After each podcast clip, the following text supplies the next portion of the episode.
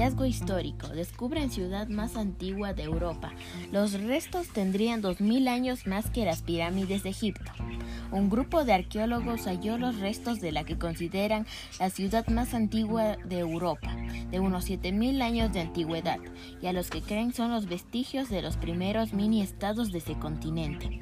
Luego de más de tres años de investigaciones, expertos alemanes desenterraron partes de más de 150 templos construidos con tierra y madera cuya fecha data entre los años 4800 y 4600 a.C., los que están esparcidos en una zona que se expande entre Alemania, Austria y Eslovaquia.